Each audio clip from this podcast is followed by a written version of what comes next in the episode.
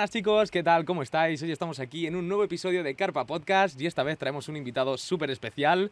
Alan, ¿cómo estás? Muy buenas, ¿qué tal a todos? Bueno chicos, antes, antes de nada, perdona que te corte Alan, antes de nada decir que estamos haciéndolo versión telemática, es la primera vez.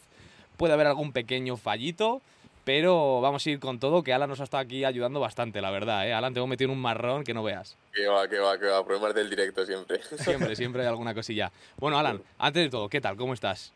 Muy bien, con muchas ganas de estar aquí con vosotros. Muchísimas gracias sobre todo por invitarme. Gracias a ti. Eh, seguro que pasamos un rato muy agradable, muy, muy guay. Y aprendemos mucho, que esa es mi finalidad de la del asunto. Eso, Eso es lo que nos gusta a nosotros.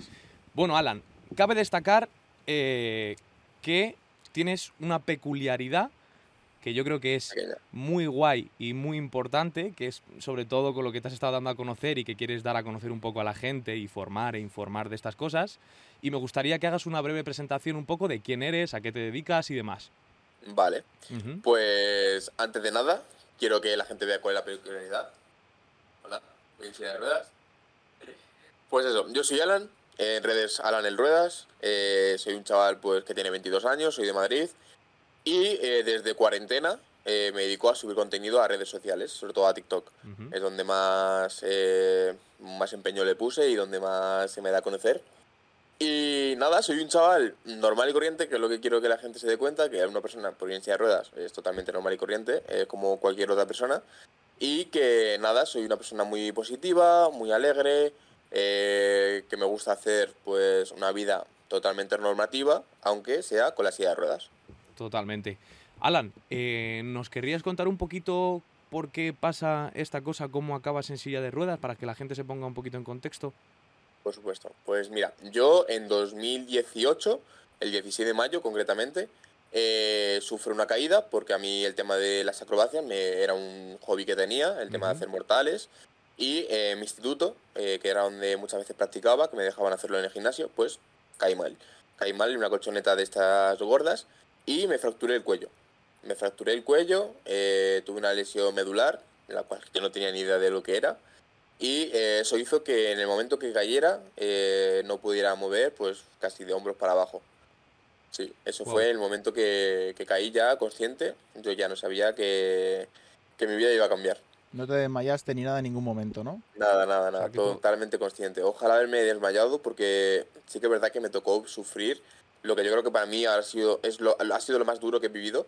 No, no ni estar sin moverme ni nada, sino el ver a mi madre, tío, Hmm. eh, con un ataque de ansiedad, entrando en el gimnasio del instituto, verme tumbado en el suelo, eh, pues ella pues eufórica, por qué, qué me ha pasado, Claro. eh, qué me pasa, que no me puedo mover, y yo en ese momento tranquilizándola a ella, porque sí que es verdad que yo, yo como que me lo tomaba un poco, bueno, no sé qué ha pasado, pero mamá, no pasa nada, estoy bien, estoy bien, mm, tranquila, tranquila, que seguro que, que esto no es nada y, y tal, pero vamos, que ojalá me quede inconsciente porque me tocó sufrir eso y no se me va a borrar en mi vida. ¿En ese momento podías mover como ahora los brazos o en ese momento ni siquiera No. eso? En ese momento no movía apenas los brazos, a lo mejor tenía un poco de movilidad así de, de hombros y tal, pero nada, o sea, al revés, incluso me acuerdo que, que esto lo comenté con, porque claro, estaba en educación física, estaba con mis amigos, con mi profesora, y le dije a mi profesora, muevo el cuello, o sea, lo estoy moviendo, no me lo puedo romper, ¿sabes? O sea, mm. ¿qué pasa? Pero efectivamente me había fracturado el cuello, sí, sí, sí. ¿Y cómo O es? sea, des- entiendo que de ahí te llevan al hospital, ¿no? Te empiezan a hacer Sí. pruebas y tal. ¿Y cómo es el... ¿Qué es lo que sientes cuando te dicen, Alan, vas a tener que ir a partir de ahora en silla de ruedas? Vale, eh, claro, yo en el momento que caigo tal, pues llaman a la ambulancia, me llevan al hospital, me hacen unas pruebas, me hacen una resonancia para ver qué ha pasado. Y ahí llega una médica, yo en todo ese momento, yo en ese momento, o sea, desde que me pasa hasta que llega una médica, a lo mejor, mm, entre pruebas y pruebas, que pueden pasar cuatro horas, tres horas, eh, todo ese tiempo es como un poco de incertidumbre de qué me está pasando, porque yo no tenía ni idea de ni de qué era la médula, ni de qué me podía estar pasando, de por qué no me podía mover. Claro, Yo lo único que sabía es que había caído mal un mortal y que no podía moverme. Claro. Y claro, entonces ya llega una médica, después de las pruebas, me dice, Alan, eh, has fracturado el cuello, tienes una, una lesión en nivel tal de las cervicales y eso te ha hecho que te ha dañado la médula. Ahora mismo está muy inflamada, no se puede ver cuál es la gravedad del asunto y te va a tocar mm, estar en observación durante un tiempo, porque al principio yo me quedé sin respiración, en plan, eh, como que los pulmones me dejaban de funcionar también, no podía respirar por mí mismo, me tuvieron que conectar a una máquina, tuve, tuve que estar como en la UCI por ese, por ese motivo, por el que no podía respirar por mí mismo. Y nada, me dijo eso, va a estar hasta que puedas respirar por ti mismo, ya luego ibas a empezar a hacer rehabilitación y ver cómo avanza el asunto. O sea, me dieron como... No me dieron ningún margen, o sea, no te dicen en, de un principio, Alan, vas a estar en silla de ruedas toda tu vida. No, te dicen, ahora te va a tocar hacer rehabilitación, a ver qué tal va avanzando la cosa, si va recuperando movilidad, si no. Y entonces yo fue, pues dije, vale, pues a por ello. O sea, yo sí que es verdad que desde el minuto uno fue, quiero recuperarme, yo voy a recuperar, pues mis cojones me voy a recuperar, voy a hacer todo lo que haga falta y me voy a recuperar. O sea, yo tuve siempre el minuto uno el objetivo ese, el no el frustrarme, no el, el agobiarme, no, no, no, fue, vale, pues si esto es lo que toca ahora, se hace. Positividad ante todo. Y sí, exactamente. Yo siempre he sido una persona muy positiva desde muy pequeño y siempre como que lo vi así. Eh, al final lo que más me dolió es pues que mi familia al final sí que lo que está viendo es a su hijo, a su sobrino, a su primo eh, estando en una cama de un hospital sin poder respirar, intubado, y mis amigos igual, ¿sabes? Entonces al final me preocupaba más eso que el no moverme. Me preocupaba más el cómo lo estaba viviendo mi familia y mis amigos eh, que, el, que el que no me podía mover. Sí, claro, Entonces, que bueno, más, más que por ti, fue- por el resto. Sí, sí, totalmente. Fue eso, centrarme en empezar a rehabilitarme. Y claro, a partir de ahí, pues ya eh, estuve una semana en la UCI en- aquí en Madrid, que yo estoy en Madrid.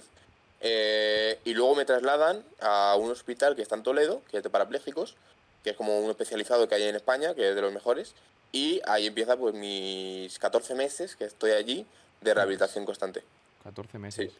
Wow. 14 meses. Una o sea, estuve, estuve bastante tiempo, pero bueno. O sea, al final fue por, por muchas cosas de la vida que, que si empecé a estudiar, que si mi casa donde vivía no podía entrar, y al final como que se me iba alargando por eso, porque no podía ir- volver a casa. ¿Cómo llevaste ese periodo en el hospital, Alan? Pues la gente no se lo cree cuando se lo cuento, pero es que bien. Si Bien. te puedo decir que mm, una de mis mejores etapas de toda mi vida ha sido en el hospital, pero porque alejé mucho el tema de la silla ruedas, sino porque en ese hospital, tío, era como era como un campamento. Al final yo estaba eh, en una planta que eran todo de mi edad, de, mm, pues no sé, era entre los 3 años y los 21, algo así. Y claro, al final era eh, estar con gente de mi edad, hacer rehabilitación, que tú tenías, en plan, tú te levantabas por la mañana, tú sabías cuáles eran tus horarios, y ibas a hacerlo. Es como un poco... eh, ¿Habéis visto pulseras rojas? Sí, sí, sí, sí. sí. Vale, pues un poco ese ambiente, ¿vale? Es un poco...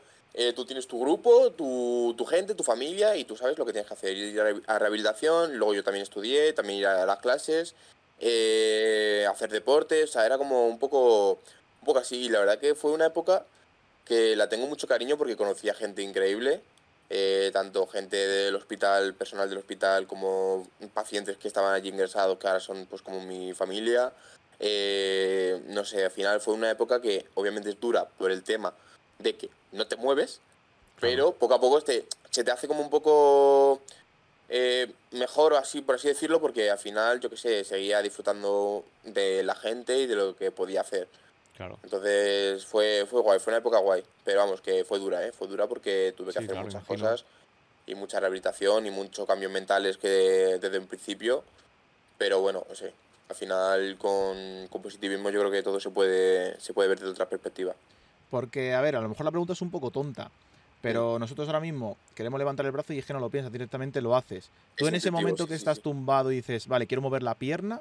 O No sea, tú estás como mover la pierna, pero la pierna es que no, no se siente tampoco nada, no es que no se Exacto. mueve y ya está. Bueno, al principio sí, ¿eh? Al principio cuando yo estaba en la UCI tumbado, yo cerraba los ojos y movía la pierna y en mi cabeza la estaba moviendo. O sea, yo me yo abría los ojos y decía, hostia, pues no se está moviendo. Pero en mi cabeza la estaba moviendo, la pierna y los dedos y todo. Es parecido a lo de la sensación, sensación del como fantasma miembro este. fantasma. Eso es. Eso, justo. justo. Eres un poco como lo del miembro fantasma, lo de que cuando te apunta la pierna tú crees que la tienes todavía. Pues es igual. Yo en mi cabeza lo movía todo bien, perfectamente. Pero luego me abría los ojos y parecía que no. Ahora ya no. Ahora ya la sensación más que tengo es de que tengo 100.000 kilos alrededor del cuerpo y no puedo moverlo. O sea, Directamente. como, como que está en una prisión, ¿sabes? La pierna. Claro. Entonces, aunque quiera hacer fuerza, no se mueve. ¿Qué, qué zonas exactamente puedes mover y, y cuáles no, Alan? Para que quede más o menos claro. Vale, eh, yo creo que acabo antes con las que puedo mover. O sea, Sí. Al final es, eh, muevo las muñecas. Ajá. Esto, todo esto ha, ha ido apareciendo con el tiempo de que estuve allí en el hospital, con la rehabilitación y con todo, porque al final hay como un rango de mejora que te permite la médula, porque al final, al principio, eh, como que se inflama de más y es peor de lo que realmente es. Luego cuando se desinflama la médula, como que aparecen cositas hasta que ya se ve el daño realmente. O sea, Ujú. muchas veces, por eso muchas veces eh, sí que hay gente que recupera la movilidad total, porque al final la médula se ha inflamado, pero no se ha dañado, o sea, no se ha roto. Claro. ¿Qué pasa? Que en mi caso sí que se rompió. Mi médula se partió por la mitad. Entonces, hay ya un punto donde no va a haber movilidad más. ¿Sabes? Entonces, eh, yo al principio mm, sí que es verdad que no movía casi nada los brazos. O sea, yo al principio antes es que hacía así, ¿sabes? En plan, no me Claro. llegaban ni a la cara.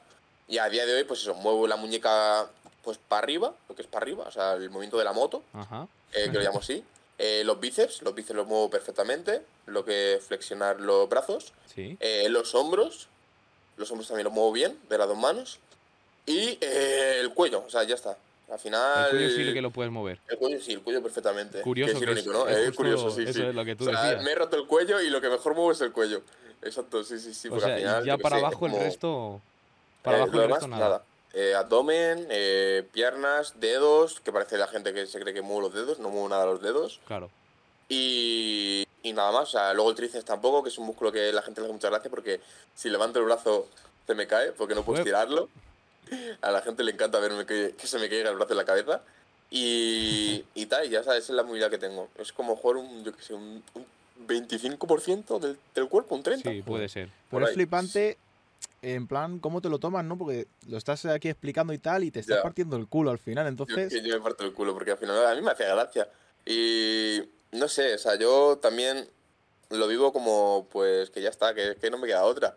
O sea, al Claro. final yo tengo esto más aceptado que, que nada, o sea, eh, es mi cuerpo, es como si hubiera nacido con ello. O sea, yo ya sé que esto es mi cuerpo, mm, lo que puedo mover es lo que puedo mover. Y ya está. O sea, al final, pues a mí me hace gracia que la gente se ría porque se me cae el brazo en la mano. O yo que sé, que parezca que estoy moviendo la moto con la, con la mano.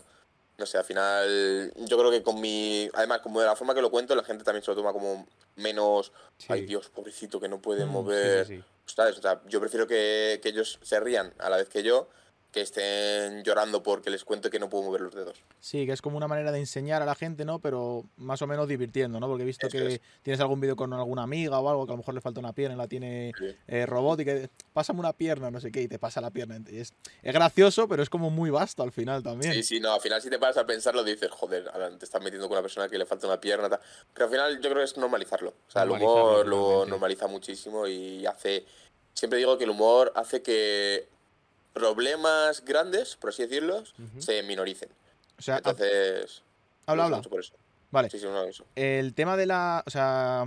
O sea, tú el tema del humor, el tema de las bromas, hacia, hacia ti en este caso por el tema de la silla de ruedas o, o incluso otros aspectos por otro tipo de enfermedades o tal, entonces es una cosa que ves positivamente siempre que no vayas a hacer daño, ¿no? Siempre que sea para enseñar o hacer gracia por, por, porque sí, no hay ningún problema, ¿no?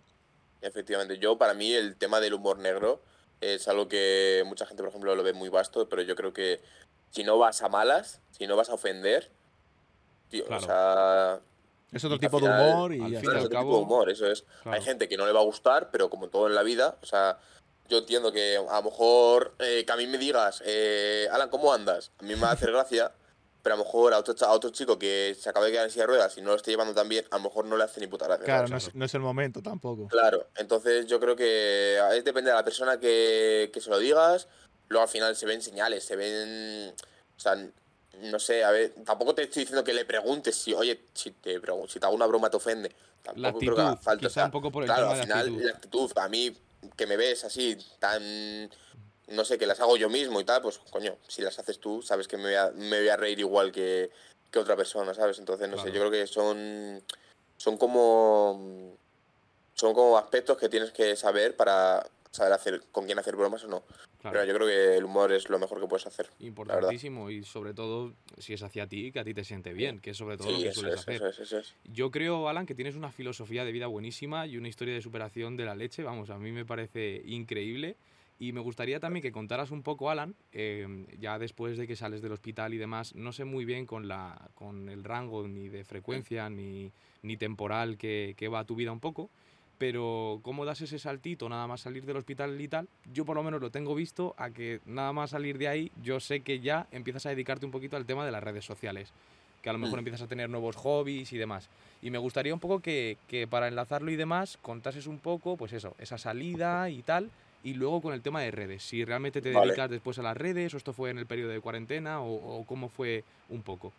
Vale, eh, pues a ver, yo salgo del hospital, ya te digo, empe- entré en 2018, salgo en 2019, verano, Ujú, y yo salgo con miedo, tío. Yo salgo con miedo porque al final yo estaba en una burbuja de todo Claro. hecho, en un hospital donde todo el mundo iba en silla de ruedas, en donde todo estaba adaptado, eh, y, y claro, yo, yo salí con miedo porque lo primero, no tenía ni, ni dónde irme, porque mi casa no estaba adaptada, eh, no sabía cómo iba a ser luego eh, mi vida, ¿sabes? En un sitio que no está, que está tan poco adaptado a una persona con discapacidad.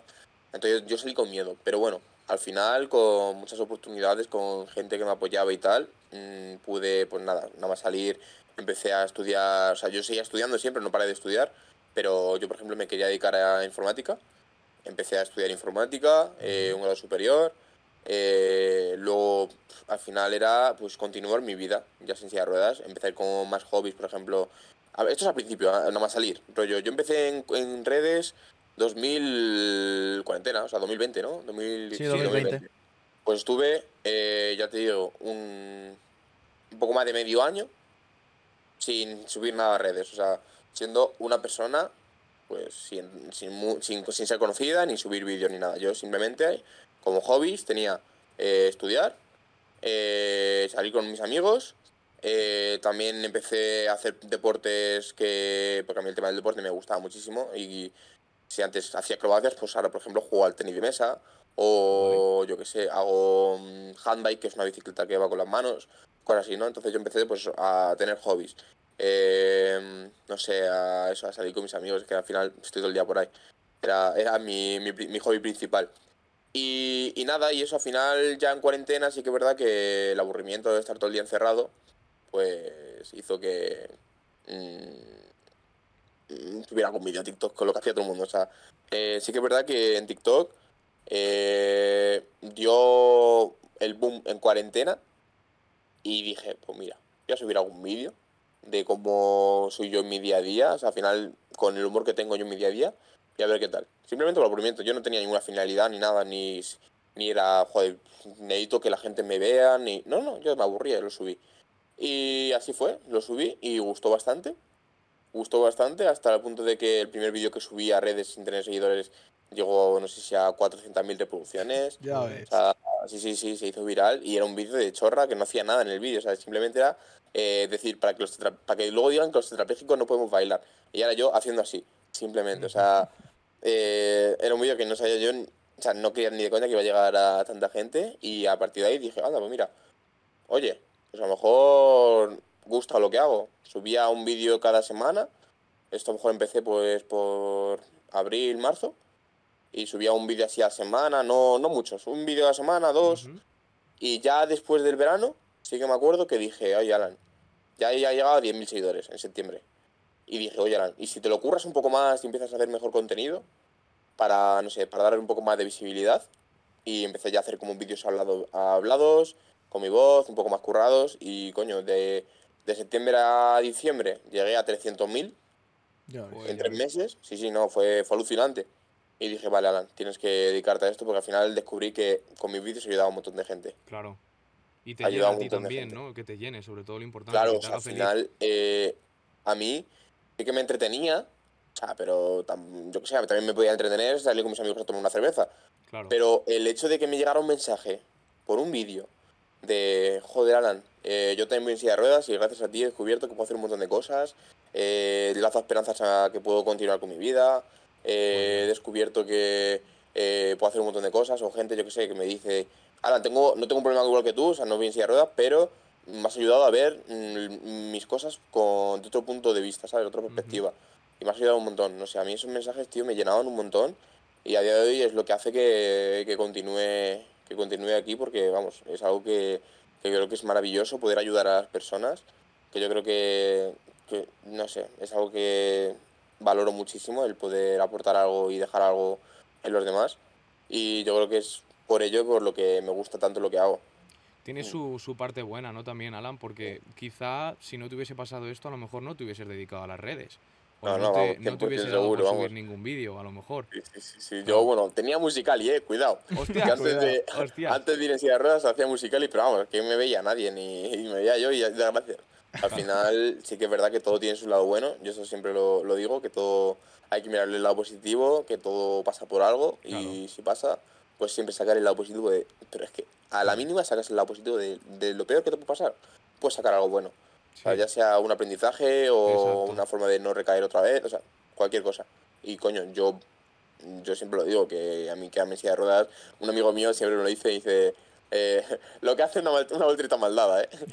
Y ahora, ahora con un millón de seguidores, que no sé qué, y yo, bueno, no, si aquí la- hay que mirar el lado positivo, al final Claro, claro, desde luego.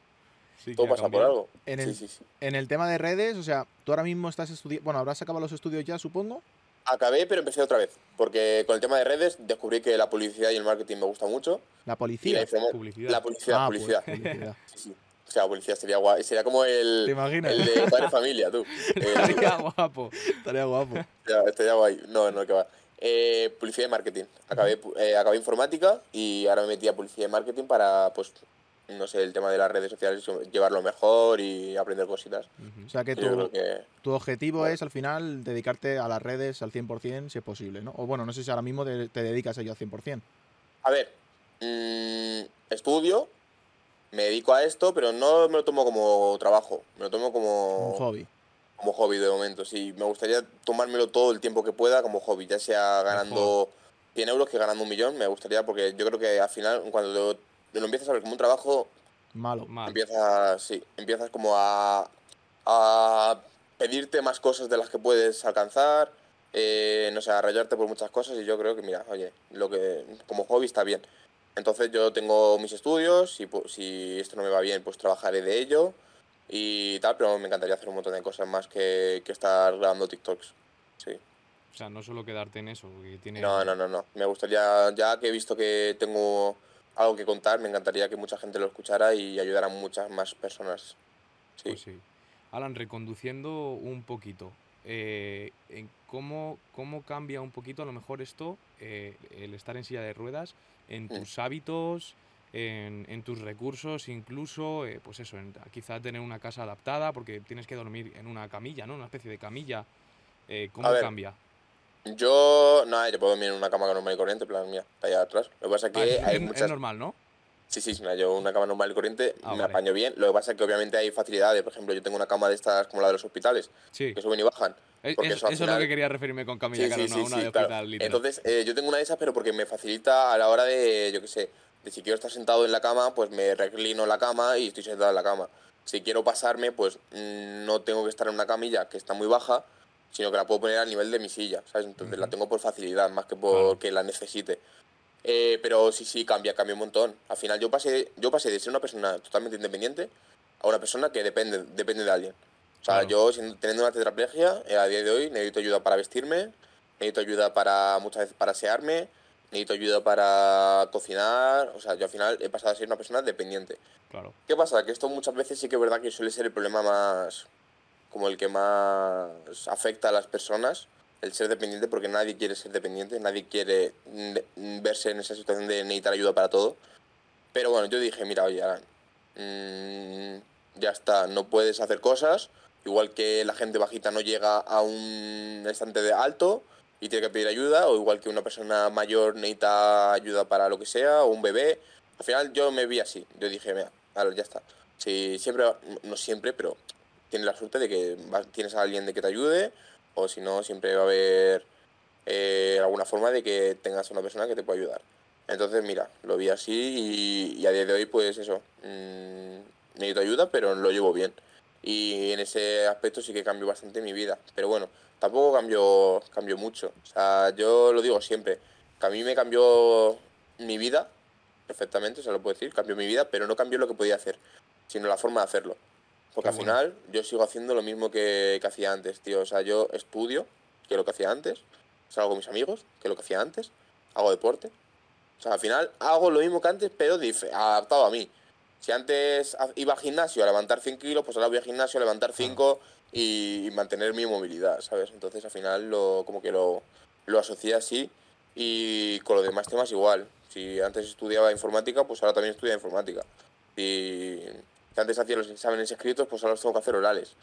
Al final intento como que la, que la silla de ruedas no, no, decida lo que tengo que hacer, ¿sabes? Exacto, que decides tú realmente. Eso es. Eso es lo importante. Porque al final soy yo la persona que lleva la silla y no, no la silla la que me lleva a mí. Es que es muy buena filosofía, la verdad que, que sí. En... ¿Vas a decir algo, joder? No, no, que, me parece impresionante. Sí, la verdad que sí, ¿eh? En el tema de los cuidados y tal, eh, ¿tienes que hacer algo especial o necesitas que de vez en cuando te den algún masaje o algo por el tema de que los fluidos se te vayan abajo y no puedas como moverlos por todo el cuerpo y demás? Vale, eh, a ver, lo importa eh, es muy importante, si puedes permitírtelo, hacer rehabilitación continua. O sea, al final mucha gente me pregunta de cuándo acabaste la rehabilitación. Yo no la acabo. lo mío es una rehabilitación constante, que es si puedes ir al fisio mejor pero bueno, si no, siempre también tiene te enseñan nada más o menos a los familiares o, tal, que por ejemplo la movilización de, la, de, las articulaciones, porque al final de no moverlas se atrofian, eh, pierden movilidad, eh, luego tienes dolores por todos lados, o sea, al final de estar sentado todo el día te duele la espalda, el cuello un montón. Eh, luego, pues siempre como mejorías, aunque no sea de movilidad, ¿sabes? A lo mejor me puedo tirar dos años en el fisio y no me vas a mover, o sea, no me vas a ver mover un dedo por estar dos años en el pero a lo mejor me vas a ver que con lo que muevo soy capaz de eh, coger una pelota del suelo, ¿sabes? Al final es como una rehabilitación constante y sí que, sí que es necesaria porque al final si no tienes si no tienes a nadie que te movilice o que esté pendiente de si te salen heridas en el cuerpo o cosas así, la vida se te complica muchísimo, pero muchísimo. Claro, porque tú puedes tener a lo mejor un roce, pero tú no lo estás sintiendo, claro. está ahí. Y eso va más, eso es, y eso va más, como no te lo cuides, como no te lo cuides, eso va más, a más, y hay momentos que por un grano mal, mal curado o infectado o lo que sea, han salido escaras, que no sé si sabéis lo que son, son heridas por presión, son heridas por presión. Que, ya te digo, de un grano se forman ahí eh, heridas, heridas, heridas, heridas, y hay momentos que hasta se te ve el hueso, tío.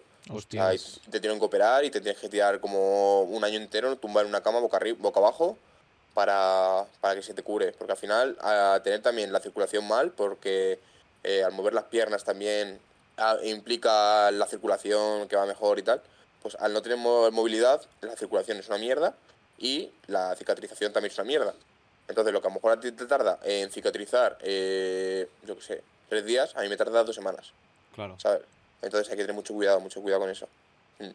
Alan, otra cosa que me causa un poco de curiosidad. ¿Has visto tú muchos cambios en tu entorno? Ya sabemos que en tu vida ha habido algún tipo de cambio, pero en tu entorno y en las cosas que te rodean, la gente que te rodea y demás, ¿has visto algún tipo de cambio? ¿La gente reacciona de alguna manera un poco diferente? ¿O, has notado algo, algo diferente de la gente hacia ti después, después de esto, del accidente? Sí, sí, sí, 100%. O sea, lo he notado más, más en la gente que, me, que no me conoce que en la gente que me conoce. O sea, ¿cómo me explico? Eh, sí que es verdad que he tenido la suerte de que tengo unos amigos y una familia increíble, que desde minuto uno les dije, a mí no me veas de manera diferente. O sea, ni se te ocurra tratarme como un pobrecito ni como nada. O sea, yo soy Alan, sigo siendo el mismo que era hace dos meses que andaba. Entonces sí que es verdad que ellos lo pillaron rapidísimo, seguían haciéndome bromas, eh, hablándome igual, ni, ni, con pena ni nada.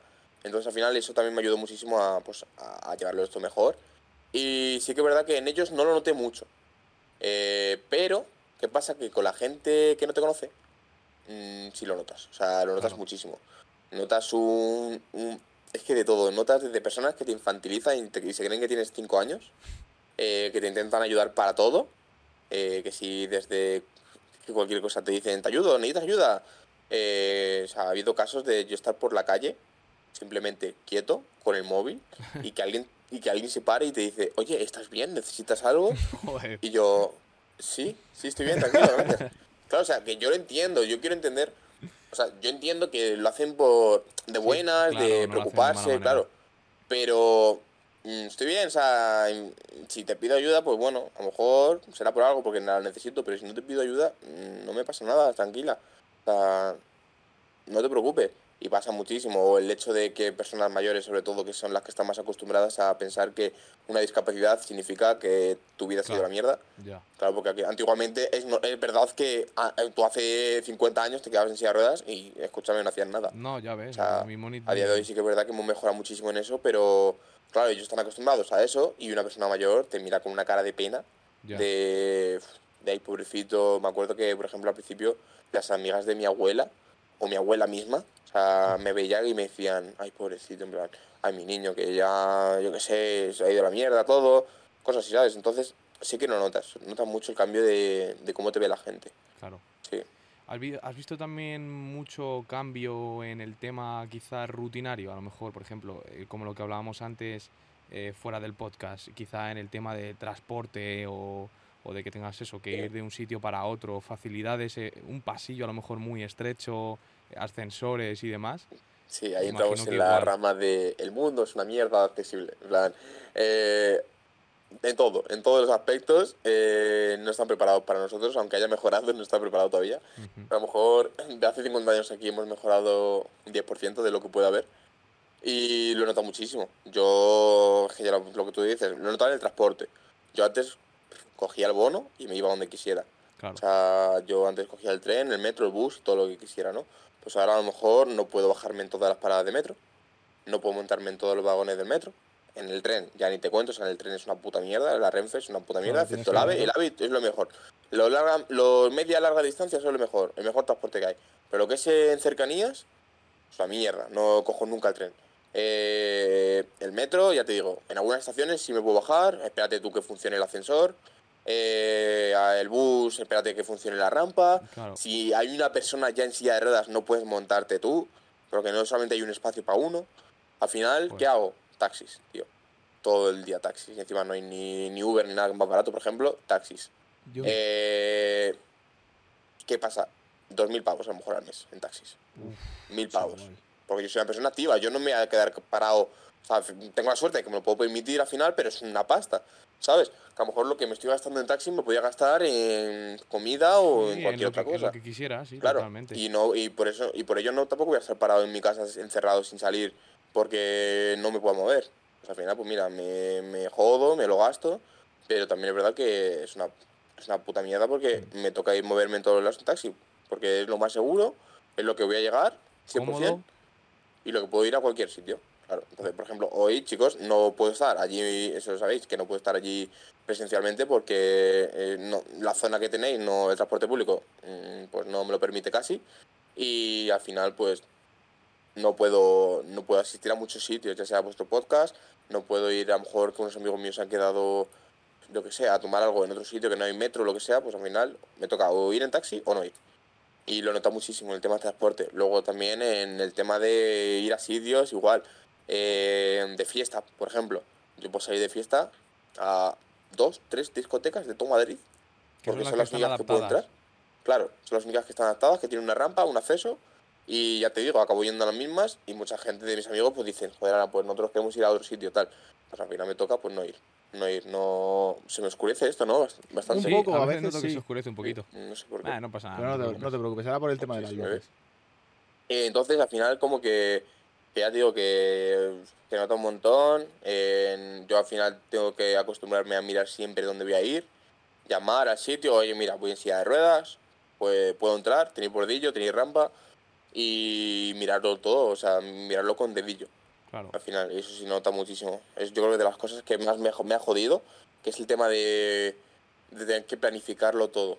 El tema de tener que planificarlo todo, tío, es, Es un coñazo. es una puta mierda, porque tienes que estar es que en Google Maps, tío, Google Maps en Street View, mirando calle por calle por donde puedo pasar, a ver si hay bordillo, si hay escalón, si hay rampa. Joder. Joder, O sea, claro. es increíble. Que al final te acostumbras, sí, pero sigue siendo una mierda. Entonces, sí se nota, se nota cambio bastante, bastante heavy. Sí. Bueno, dos cosas. Eh, una, eh, ojalá algún día podamos estar presencialmente, a ver si de alguna manera lo seguro, seguro conseguimos pa- para un futuro. Y luego la segunda, eh, bueno, voy a contar así como un poco anécdota. eh, yo te vi a ti, eh, se lo dije a Javi en su momento, Sí. te vi en, no sé si fue en noviembre, septiembre, cuando estábamos empezando con el tema del podcast. Que no estaba ni sacado el podcast. o Claro, sea, claro. eh, Teníamos la idea de sacar un podcast. Eso Ostras. es. Te vimos, bueno, te vi en el rancho de Santa África, el sitio este de las hamburguesas Ya, y tal. vivo, vivo al lado, sí, sí, sí. Pues- aquí. Pues ahí, ahí. Y, y te vi y dije, joder, tío, es, es Alan tal, no sé qué. Y digo, Hostia. "Joder, pero no le voy a decir nada, tío, por no molestarte, que estás ahí comiendo. Y luego aparte en plan, oye, voy a abrir un podcast algún día, tal, si quieres vente. Pero bueno, mira, al final, Ostras. aquí estás. Oye, pues mira, oye, al final no, no me lo dijiste, pero he venido. Ha Sí, salido, eh. ha Ostras, pues sí, qué casualidad. O sea, qué guay. No, eh, escúchame, yo a mí me encanta que la gente me pare, esté comiendo con una hamburguesa en la boca o, o haciendo lo que sea. Eh, a mí me encanta que la gente me diga hola, Alan, tal, o me pida una foto, lo que sea. Es algo que, que me mola muchísimo porque al final mm, es como, como la respuesta a me gusta lo que haces, ¿sabes? Sí, como ese, poco ese a- reco- ese reconocimiento tiene que ser es, brutal, la verdad. La gente contigo, tomo- imagino que hemos hablado de, de cómo cambiaba un poco eh, la gente y demás, que a lo mejor ya te conocía antes, eh, cuando, no te- cuando no estabas en silla de ruedas, y Sí. que ahora a lo mejor sí han cambiado un poco respecto a ti, que te ven como pobrecito. Pero la gente a lo mejor que ya te conoce así, estando en silla de ruedas, sobre todo eh, tus seguidores y demás, eh, imagino que todo lo contrario, ¿no? Que Sí, habrá sí, muchísimo mis seguidores ya apoyo. lo saben perfectamente, saben cómo, cómo es mi día a día, mi vida, y saben que a mí no me pueden tratar como pobrecito. Ah, por eso también me gusta mucho que, que la gente se informe. Es que es eso, informo, informo y doy a, doy a la luz algo que, que la gente tiene poca idea y por eso pues mm, tiene esos prejuicios mm, o, o esa falta de información que hay. Y por eso me mola también mucho, mucho, mucho lo de las redes sociales. Joder, pues sí, la verdad. Y me parece muy curioso también, volviendo un poco a lo de antes, Alan, que nos haces mucho ver realmente que a lo mejor yo pensaba que el transporte y ese tipo de cosas para la gente que va en bien, ¿no? silla, para la gente, exacto, la gente que va en silla de ruedas o una mujer que está embarazada o cualquier otra persona que, que no tiene la movilidad que, que tiene una persona al 100%, eh, que a lo mejor yo sí pensaba que, joder, pues esto está de puta madre, porque puede pasar por aquí cualquier persona que vaya en silla de ruedas, embarazada, lo que sea, y, y claro, realmente nosotros no vemos esa parte de estar en tu piel y decir, no estamos concienciados. Y el que conciencies, la verdad que, que es importantísimo, ¿eh? De hecho, seguro que tienes algún vídeo de la típica rampa que son 45 grados en plan, esto lo voy a subir, genial, y lo voy a bajar mejor aún. Porque se crean que había dejado el parkour, tú. No, no, no. O sea, perfectamente. Es un montón de, de cosas que parecen que, que se creen que están adaptadas, pero no. El tema de, de una rampa de 80 grados o una calle estrechísima, eh, un rebaje que luego realmente es un bordillo. O sea, la, la vez que habré visto rebajes de paso de cebras que acaban en bordillo. O sea, que en teoría tiene que ser liso y acaban en un bordillo así que, que vamos, que muchas veces ni lo subo. Sí, O sea auténticos que- arquitectos han hecho eso, la verdad. veces. Sí, sí, sí, sí, sí. Pues, Alan, yo creo que vamos a, a cambiando un poquito de dinámica. Vamos a hacer como una rondita de preguntas así. Venga, dale. Preguntas no rápidas, pero sí cortas. Eso es lo que yo, Venga, vale. lo que yo quería hacer. Y yo Vale. creo que puedes, puedes empezar tú, David, ¿no? Son como curiosidades, ¿vale, Alan? Eh, un poquito curiosidades que puede tener todo el mundo, que típicas preguntas sobre todo, para que la gente Vale, sí. esté en ese contexto. Vale, pues a ver, hemos hablado antes un poquito del deporte. Eh, ¿Practicas actualmente algún deporte? Y si es así, ¿cuál? Vale, sí. Eh, actualmente, ahora mismo, a día de hoy, eh, hago pues pesas en mi casa, una bici estática que tengo, eh, dardos con una cerbatana, con, eh, muchas veces con mis amigos, billar y ping-pong, tenis de mesa. Esos son los deportes que más suelo practicar a día de hoy. Tenemos aquí un ping-pong, tío. Te escuchamos No decir que jodas. jugabas al Sí, ping-pong. sí, y sí, sí. tenemos aquí un ping-pong y digo, va, nos vamos a escucha, achacar. Si voy, si voy jugamos. sí, Ah, si la voy, próxima- jugamos Además, de somos, verdad. además somos malísimos. Podríamos Buah. jugar los dos contra ti, que seguro que nos fundes, ¿eh? Porque nosotros nos ponemos aquí y... Sería gracioso, ¿eh? Perder con tanto tetrapléjico. No, no, pues, pues ya te digo que eso Pues seguro. seguro, ¿eh? Yo lo tengo garantizado y asumido, ya te digo. Vale, otra de las, otra de las cosillas, Alan. Está un poco picantona. La gente se lo pregunta mucho. Alan, ¿puedes hacer el delicioso? ¿Puedes tener relaciones sexuales, sí o no? Sí, sí puedo, sí puedo. Me encanta. Esta es la pregunta top, es la pregunta principal. Normal. Sí, no, la verdad que yo ya lo sabía. Sí. Yo ya lo sabía. Sí, sí, sí, David, vamos, David se lo preguntaba un poco más. Claro, claro, Sí, hasta sí, que vi sí, un sí. TikTok que lo explicabas y tal. De hecho, seguro que Sí. es una de las preguntas, bueno, las que acabas de decir, que es una de las preguntas que más te hacen. Me han preguntado más si puedo follar, que si puedo, yo qué sé, comer solo o que si, o qué me pasó, por ejemplo. De verdad, o sea, esta pregunta yo creo que es Paso de morbo. Sí, sí. increíble, increíble.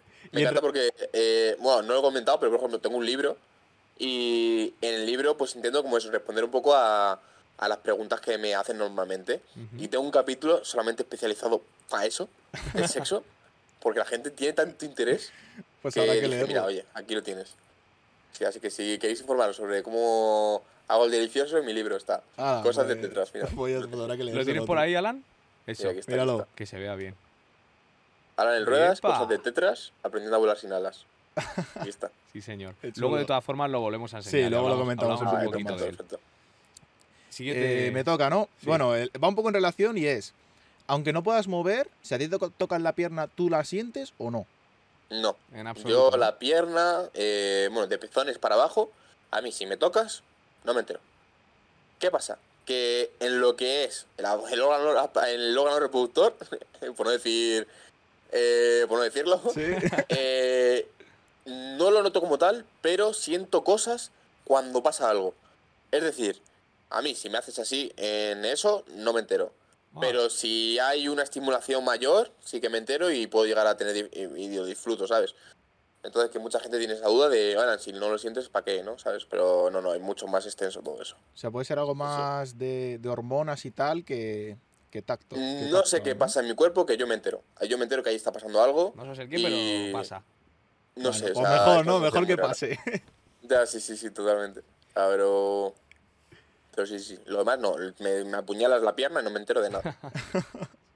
Por eso lo que decías antes, que era peligroso realmente. Que Sí, sí, sí, sí, muy peligroso. Igual que el hecho de, por ejemplo, al decir que yo no siento las piernas ni nada, mucha gente ya está con la típica de, ya qué guay, tío, tatúate la pierna, no te enteras. Pero, eh, a ver, está guay por ese momento de que no, es verdad, no te enteras, pero claro, un tatuaje sigue siendo una herida. Al final, una herida abierta, cicatriza mal. Entonces, no, tengo que tener mucho cuidado al tatuarme porque se puede infectar mucho más rápido, no cicatriza bien y eso puede dar muchos problemas. Por ejemplo, por eso no puedo tatuar la pierna así porque sí, ¿sabes? Venga, esta pregunta sí que es súper rápida porque me la has dejado Vale. a huevo. ¿Llevas Vale. algún tatuaje? Muchos, muchísimos. Muchos Tengo veintipico tatuajes. Hostias. ¿Y en Sí. zonas en zonas que sientes o que no sientes o en las dos? En ambas, En ambas. ambas. Tengo. eh, sí, me, sí que es verdad que me gusta más tatuármelo, por lo que he dicho, en zonas que siento, que al final son los brazos. Los brazos los tengo petados, o sea, yo creo que. A ver si puedo enseñar alguno. Bueno, más o menos para que lo veáis. O sea, tengo el brazo tatuado, luego tengo aquí en el cuello y tal, pero en las piernas, por ejemplo, sí que tengo, por ejemplo, tengo unos cuantos, pero dos son los que más me caracterizan, que tengo dos interruptores en cada rodilla apagados. Tengo unos, tatua- unos tatuajes de interruptores apagados ahí en off para que la gente sepa que, que eso, que no van. Que están apagadas o fuera de cobertura. Hostia, Justo. qué bueno.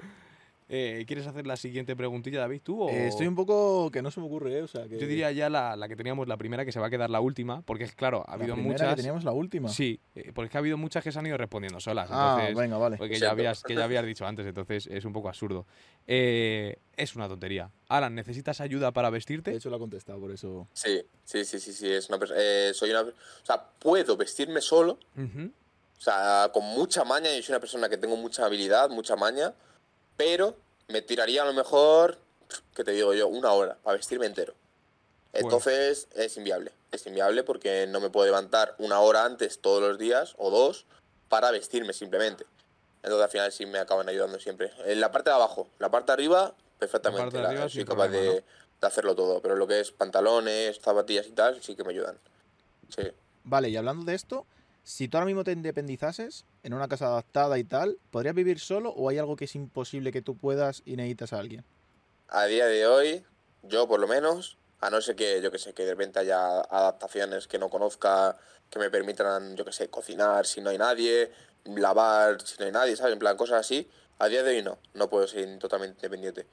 Pero vamos, es una cosa que siempre lo digo. Me alegro, porque yo nunca, he- o sea, no me gusta la soledad, no me gusta estar solo, Pues y sí. si hay alguien, mejor. Entonces, eh, no puedo ser independiente, pero no es algo, no es algo que me, Que que me molesta y me frustre, sí, sí. Pero hay cosas, por ejemplo, yo que sé, em, ¿qué te puedo explicar? Imagínate que se me cae algo al suelo. O sea, yo del suelo, a no ser que tenga algo largo que lo pueda enganchar bien, las típicas pinzas estas que, que venden para coger cosas largas, no puedo cogerlo. O yo qué sé. mm, Es que no, hay cosas que no soy capaz de hacer 100% nada. Imagino, Alan, que solo. tienes muchos ut- utensilios, ¿no? A lo mejor como lo que decías para, para estudiar o utilizar el ordenador o para coger Mm. cualquier cosa, que yo le he visto que utilizabas Sí, como una especie de, de correas que son como velcros. sí, lo mira, lo tengo aquí. Ya. A ver.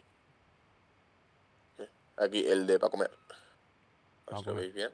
Sí. Pues este, por ejemplo, es para el de la comida. Y Luego, que- por ejemplo, ahí pues eso, ahí va el cubierto. Ahí tengo como un agujero ¿no? que va el cubierto. Claro. Porque claro, como no puedo coger el cubierto, no, se me, no cierro la mano para cogerlo, pues es muy probable que se me caiga. Y pasa, ya me ha pasado muchas veces. Normal. Entonces, pues tengo la seguridad de que con el cubierto, con el adaptador ese no se me cae. Luego también tengo esto, que es para teclear. Qué Esto es un curioso. adaptador que tengo que. O sea, yo esto al final, mira, pero explico cómo va. Mira, eh, esto es una pinza, ¿no? Que se Sí. pone aquí. Yo me cerraría, por ejemplo, el velcro, me lo pondría aquí para que no se me caiga. Y con esto hago así a las teclas. Claro. Entonces doy justo a la tecla que quiero, porque me ha pasado muchas veces de sin esto, por ejemplo, imagínate que lo hago con esto. Toda- a, a todas, a todas las teclas menos a la que quiero ir. ¿Sabes? Entonces tengo, tengo bastantes cositas. Tengo luego para el ratón también tengo un adaptador que son como dos pulsadores que hacen la función de clic izquierdo y clic derecho.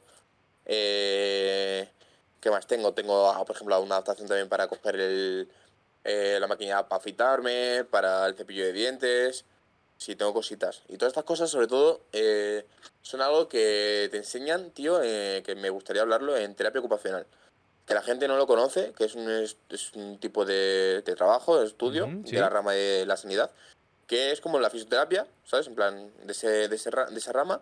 Y ellos lo que hacen es, tío, intentar que seas lo más independiente posible, tío. Te ayudan a, a eso, a, facilitar, a facilitarte tu vida eh, diaria, tu vida cotidiana y a poder que, pues eso, que comas tú solo, que te vistas tú solo, que puedes usar el ordenador, el móvil y gracias a ello, pues he descubierto un montón de cosas que me, que me ayudan en mi día a día y me hacen hacerlo solo.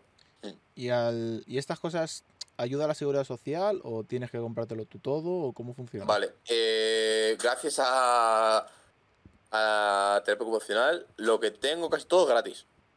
O sea, al final te lo hacen ellos, pero claro, depende a qué terapia ocupacional vayas. O sea, puedes ir a la de la sanidad pública o a la privada. Pero al final esto es como todo, es como el fisio. Eh, tú te puedes permitir ir a un fisio privado o esperarte a ver si te dan eh, en alguno público, que suelen ser citas, vamos, ya te digo, a lo mejor te dan cita para dentro de un año, Sí. te dan durante, nada más durante unos meses y tal, pero bueno, al final, pues depende quién, quién se pueda permitir o esperar el tiempo. Claro. Joder, pues sí, bueno. Y, y hay muchas cosas que habrás recibido tanto por parte pública como por parte privada, imagino, Claro, ¿no? Que un poco eso de es, dos. eso es, eso es. Yo, por ejemplo, he estado mi época en fisio privado, mi época en fisio público. Eh, por ejemplo, sí que es verdad que todas estas cosas al final lo, lo tuve por público porque todo esto me lo dieron cuando yo estaba en Toledo y Toledo es un hospital público. Entonces tuve la suerte de eso, de estar mucho tiempo allí y me ayudaron un montón de cosas. Claro. Pero luego, por ejemplo, yo que sé, a la hora de, ¿qué te puedo decir? La cama, la cama te la tienes que comprar tú. Eh, La silla de baño te la tienes que comprar tú. Eh, no sé, un montón de cosas que al final te las tienes que comprar tú porque si no, no, no te apañas. Claro. Pues Alan, ya estamos llegando un poquito a la recta final, yo creo, del podcast. Y una pregunta que me parece súper interesante y me gustaría mucho, sobre todo por la forma que tienes tú de expresar las cosas y demás, que es, ¿cómo te ves de aquí a unos 5 o 10 años? Guau, la pregunta que me han... De verdad, esta pregunta siempre me la hacen, no sé por qué. ¿Sí? ¿En La serio? gente, de verdad, sí, sí, la gente tiene una manía de preguntarme, ¿cómo te ves en 10 años? Y lo peor es que siempre respondo igual, rollo... He descubierto que de un, un segundo a otro te cambia totalmente lo que, la- tu forma de pensar. Entonces, ¿para qué decir cómo me veo en 5 años si es que no va a pasar? Porque quiera o no quiera, voy a cambiar mi mentalidad 100.000 veces durante ese, durante ese periodo de tiempo y, y es que no voy a saberlo. Entonces, siempre digo, mira, mm, con que esté bien, con mis amigos, haciendo lo que quiera, espero que sea así. No, tampoco sé decirte, sí que es verdad que tengo muchos proyectos, ¿sabes?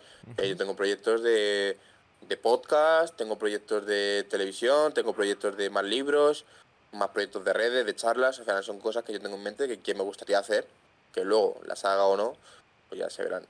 Pero vamos, mm, no tengo ni idea cómo me puedo ver de aquí a cinco años. Ojalá con muchas cosas, ¿sabes? ¿Qué proyectos tienes así más o menos un poco para que nos cuentes, Alan? Así Vale, algún sí que pueda proyecto contar. futuro o alguna. Eh, un podcast, hablando del tema este que ya os he dicho que le encanta a la gente, que es del sexo. Entonces voy a hacer o un sea, el podcast, podcast- hablado, podcast al- es solo eh, eso. enfocado, ya, eh, ya. enfocado, enfocado al sexo en temas de diversidad funcional. Vamos a llevar a un montón de gente cada episodio con diferentes tipos de diversidades Ujú. y hablar pues, de una temática del sexo, eh, ya que mucha gente tiene como tabú eh, hablar de esto y tiene muchas preguntas también mucha gente, pues mira, intentar respondérselas. Claro, aprender y enseñar, ¿no? Justo, Me parece súper guay, la verdad. Igual que, vamos a, Eh, igual, que, igual que voy a aprender yo, van a aprender la gente que lo vea y, y tal. Entonces, es una idea que tenemos ahí que va, va a funcionar, yo creo seguramente muy bien. ¿Y algún proyectillo o alguna cosa más así futura que tengas o algo? Mm, a ver, por ejemplo, mira, puedo decir un proyecto que no está aún en nada, pero que me encantaría, es el tema de la moda. A mí me encanta la, la moda, la Eso- ropa y tal. Eso sí lo sé. Y me encantaría sacar algo de ropa. Pues me luego, luego hablamos entonces. Me parece bien. Sí, Qué sí, a guay. mí el tema de la ropa, vamos, flipa. Y Eh, luego de cositas, de cositas pasadas, como habíamos hablado antes también, Alan, por si querías comentar un Mm. poco, has hecho un libro eh, Eh, sí, sí. que me parece... Eh, fue un- el- uno de los primeros proyectos que, que he hecho así con, por el tema de redes sociales y fue sacar un libro, que ya te digo, eh, surgió por, eh, por la idea de contestar a todo el mundo eh, de, una, de una manera que lo puedan encontrar más fácil, que no buscando en mis 150.000 vídeos que tengo en TikTok. que al final en un índice pues buscas, mira, capítulo del sexo, capítulo de qué me pasó, capítulo de eh, cómo fue el periodo cuando salí del hospital. Al final son, incluso es que te digo lo que, lo que he hablado hoy está en mi libro. Eh, son cosas que, que- que está bastante bien enfocado y resuelve un montón de dudas. Y, y nada, y surgió así, la verdad que, que muy contento, muy contento. muy- mm, la, la gente la- le está encantando. A mí me encantó como la- el, el periodo de, hacerlo y todo. Y mira, sí, lo que digo siempre, si ayuda a una persona en mi libro ya me ha servido de mucho. Pues sí. O sea, ya al final, eh, simplemente mm, haber ayudado a una persona ha servido, de- ha, ha merecido la pena. Es súper reconfortante esa sensación. La verdad que sí. Además de cosas así que a veces hay un poco de desconocimiento, eh, total, ayuda muchísimo. Y bueno, David, yo no sé si quieres decir algo. Yo sí, yo tengo un par de preguntillas. Venga. Eh, una, tu silla va con, con mando, ¿no? O sea, es eléctrica. Pero tú al final puedes mover los brazos. ¿Hasta cierto punto podrías usar una, una normal? Vale. Eh, el tema de por qué no uso manual. Eh, la manual, yo puedo mover los brazos. ¿Qué pasa? Que lo que he dicho antes, no tengo tríceps. El tríceps es el músculo encargado de empujar. Y empujar significa mover la silla de ruedas, en plan las ruedas. Sí. Entonces, yo sí que es verdad que la tengo, tengo una en mi trastero, vamos, ahí está muy bien. eh, porque la uso simplemente para cuando tengo que coger un coche que no puedo entrar en la silla eléctrica, porque sí que es verdad que la silla eléctrica son Apunta. 200 kilos, no se pueden plegar. Pues muchas veces cuando tengo que coger un coche normal y corriente, pues tengo que usar la manual. ¿Qué pasa? Que dependo ya luego de que alguien me empuje. Porque eh, yo puedo, así con los brazos y tal, con los hombros y tal, puedo moverme, por lo mejor, ponle un centro comercial, ¿vale? Por un centro comercial me puedo mover bien. No muy rápido, pero me puedo mover sin que nadie me empuje. Ajá. Pero ya lo que es en la calle, ya no. Ya como haya un min- una mínima cuesta o un bordillito o algo, no lo subo, me quedo. Entonces al final dependo de que alguien me esté empujando. Entonces siempre tengo la eléctrica. Sí que es verdad que a veces la uso para como para ejercitar los brazos y tal, pero como como método Sí, de no moverme no, no la, no la suelo usar. Vale, y ahora que has dicho otra vez lo del coche, que lo estamos hablando antes fuera de cámaras, ¿cómo es sacarse un coche, para- o sea, el carnet de coche para una persona como, como tú? Vale, eh, para un tetra- para un parapléjico está chupa. Para, eh, voy, a, voy a decir la diferencia porque mucha Sí, gente dila, no dila, sabe. importante. mucha gente no sabe la diferencia, es parapléjico, cintura para abajo. Tetrapléjico, las cuatro extremidades afectadas. No, no me refiero de que no las muevas, porque mucha gente ya tiene la idea de si no mueves nada, eres tetrapléjico. Pero si mueves los brazos, eres parapléjico. No, no. Yo muevo los brazos, pero por ejemplo la mano no la muevo, y ya, ya me incluye en tetraplegia. Claro. ¿Sabes? Entonces, eh, para, un- para una persona parapléjica, eh, solamente mueve los brazos bien, pero lo mueve todo bien. Es muy fácil, está chupado. Es un coche automático con unas levas o un mando que tiene eh, para acelerar y frenar y ya está. Pero para una persona como yo se complica un poco más porque yo, por ejemplo, necesito eh, un pomo que hay que, me que tenga mi agarre para llevar el volante con una mano y con otra mano una palanca con la que apretando, eh, como que bajando así, acelero y empujando un poco freno. Eh, ¿Qué pasa? Que esta adaptación no es muy complicada de conseguir en un taller de adaptaciones, pero los coches de autoescuelas no lo tienen. No tienen, no, no tienen coches para sacarte el carnet. Que te dicen, vale, eh, cómprate un coche, adaptalo tú, tráelo y te lo sacas con ese coche. ¿Qué pasa? Imagínate que yo que sé, que se me da mal sacarme el carnet o que no me gusta. Salgo a la carretera no me gusta. Ya he hecho una inversión de mucho dinero, porque adaptar un coche cuesta mucho dinero y mm, no me sirve de nada. Entonces, al final se me ha complicado un poco. Sí que es verdad que hace año y medio, dos, eh, tuve la idea de sacarme el carnet. Empecé a apuntarme a tu escuela, pero vieron que no tenían el coche que yo necesitaba, aunque al principio me decían que sí, fue una putada, la verdad, me jodieron un poco bastante. Pero bueno, luego me dijeron eso, que en País Vasco hay una, hay una autoescuela que sí que lo tiene, o si no, lo de eso, lo de comprarme yo el coche. Así que bueno, de momento está ahí aparcado, a ver si algún día surge alguna autoescuela que lo tenga, o pues me tengo que ir a País Vasco durante un, un mesecito intensivo, eh, pues me lo sacaré. Pero vamos, por poder, poder, poder conducir, puedo conducir.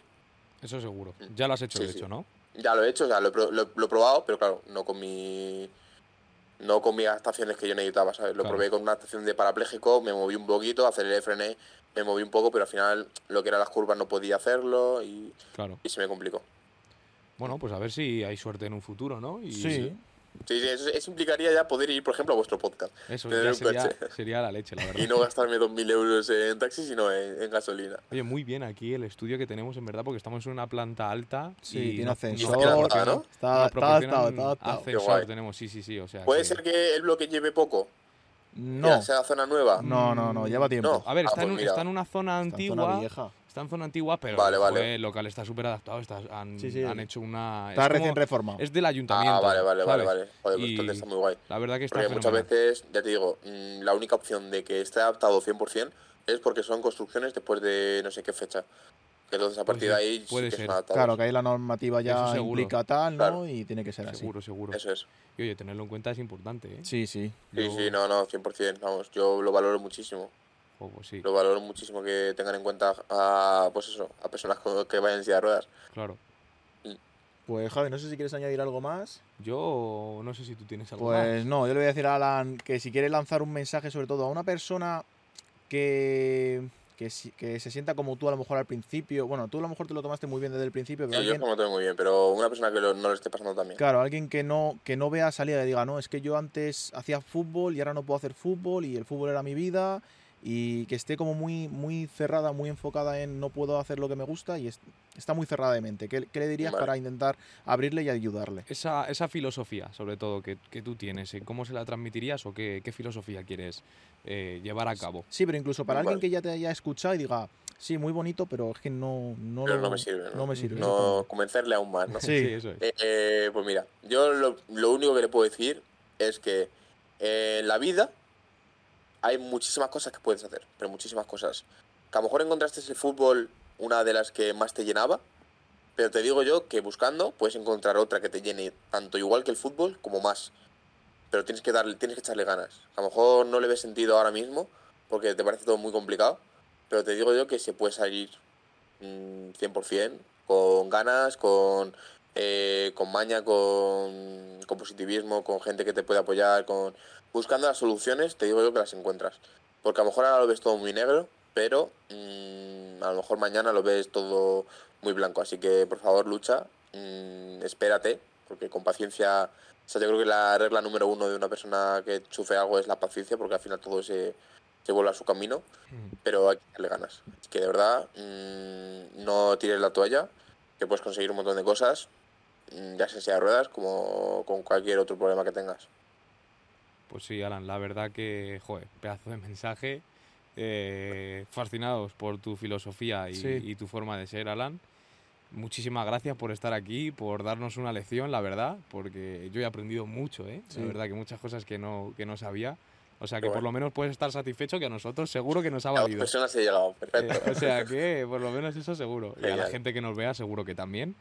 Genial. Alan, gracias por, por estar aquí con nosotros. eh, No sé si querrás añadir algo al, al final No, no, eso gracias a vosotros y que de verdad que la gente eh, eche un vistazo a lo que hago, que seguramente le- les informe igual que a vosotros. Eso por ahí, deja tus redes, Sí, te sí, los sí. dejaremos en Alan la el Sí, Ruedas, en la descripción. todos los lados, Twitch, tal. eh, TikTok, eh, Insta, todo. Alan el Ruedas. Alan, Es entonces. fácil, es fácil de acordarse.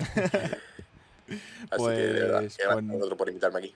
Y A ti, a ti, por un mensaje. venir virtualmente, pero bueno, lo, lo, lo vuelvo a repetir. En un futuro esperemos en poder. futuro seguro que nos estamos echando ahí 100%. un- una partida de ping-pong. Buah, Eso ya es, ves, eso eh, es. eso estaría guapo. Eso queda pendiente, ¿eh? Y que no se nos pase. Pues Alan, 100%. muchísimas Pues gracias. muchas gracias. Y, y a los que nos estáis viendo, suscribiros, darle like, compartir para poder seguir creciendo y llegar a más gente. Y poquito más. Nos vemos en el próximo episodio, ¿no? Eso es. Bueno, hasta la Eso es. próxima. Chao. Chao.